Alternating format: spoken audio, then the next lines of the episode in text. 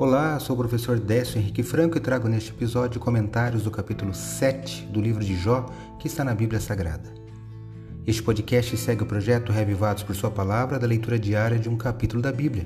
Me acompanhe aqui, onde iremos ler toda a Bíblia.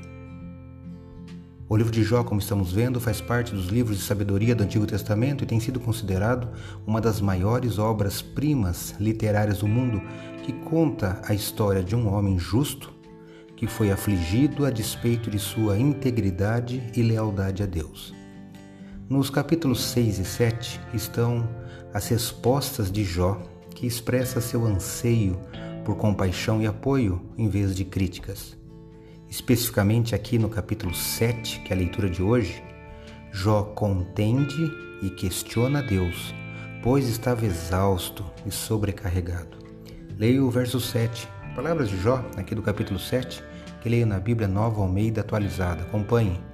Jó 7,7 Lembra-te, ó Deus, de que a minha vida é um sopro.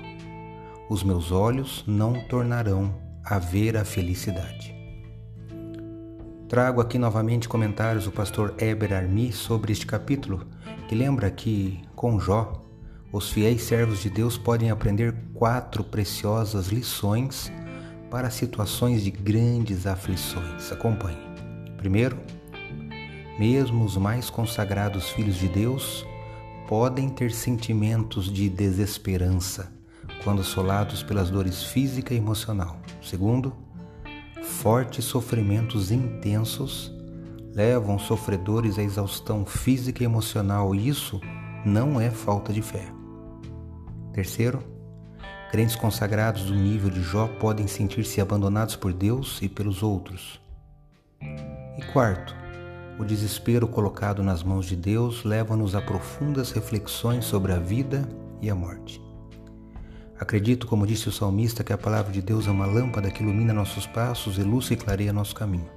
Portanto, leia hoje em sua Bíblia o capítulo 7 do livro de Jó e que seu dia, passos e caminho sejam iluminados por Deus.